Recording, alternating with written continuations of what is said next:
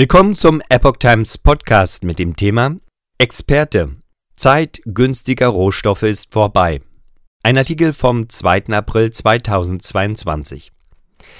Der Ukraine-Krieg wirkt sich auch auf die Rohstoffbranche aus.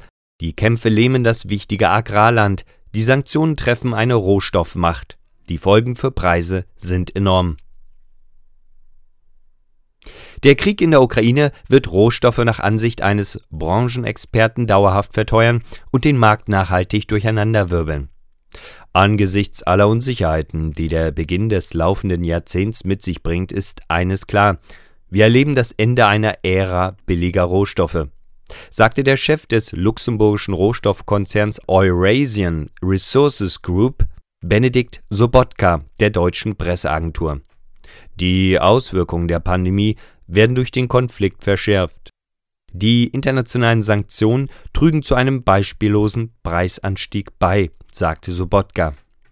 Die Kosten für Weizen, Düngemittel, Rohöl, Erdgas, Aluminium und Kupfer seien seit Jahresbeginn auf Höchststände geklettert und weitere Preisschwankungen seien unvermeidlich.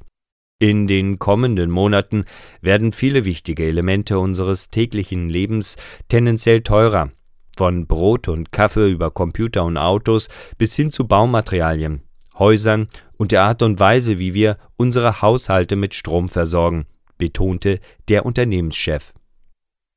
Größte Transformation seit Jahren. Das Unternehmen Eurasian Resources Group ist nach eigenen Angaben einer der weltweit führenden Produzenten von Kobalt und Kupfer sowie einer der wichtigsten Lieferanten von Aluminiumoxid und Eisenerz. Der Konzern ist vor allem in Kasachstan, Brasilien und im südlichen Afrika tätig und beschäftigt etwa 75.000 Menschen. Der Rohstoffsektor durchläuft die wohl größte Transformation seit Jahren, sagte Sobotka. Einige Änderungen dauerten zwar länger, seien aber nur vorübergehend, wie etwa Lieferkettenprobleme. Andere hingegen, wie die Frage der Bezugsquellen oder die Definition strategischer Materialien, seien grundlegender. Es ist nicht mehr möglich, den besten Kunden die rentabelste Route oder das günstigste verfügbare Material auszuwählen, sagte Sobotka. Dies sind die Kosten für eine verbesserte langfristige Nachhaltigkeit und die Auswirkungen der globalen geopolitischen Unsicherheit, an die sich die Produzenten anpassen müssen, erklärt Sobotka weiter.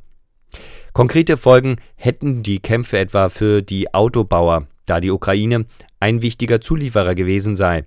Russland sei zentral für viele Metalle wie Nickel, das wichtig ist für Batterien und Aluminium, das etwa für Karosserien und Räder benötigt wird, sowie Palladium und Platin, die kritische Komponenten in Fahrzeugabgassystemen sind. Bei Kupfer und Kobalt sei der bereits bestehende Angebotsdruck noch verschärft worden, zumal die globalen Lagerbestände gering seien.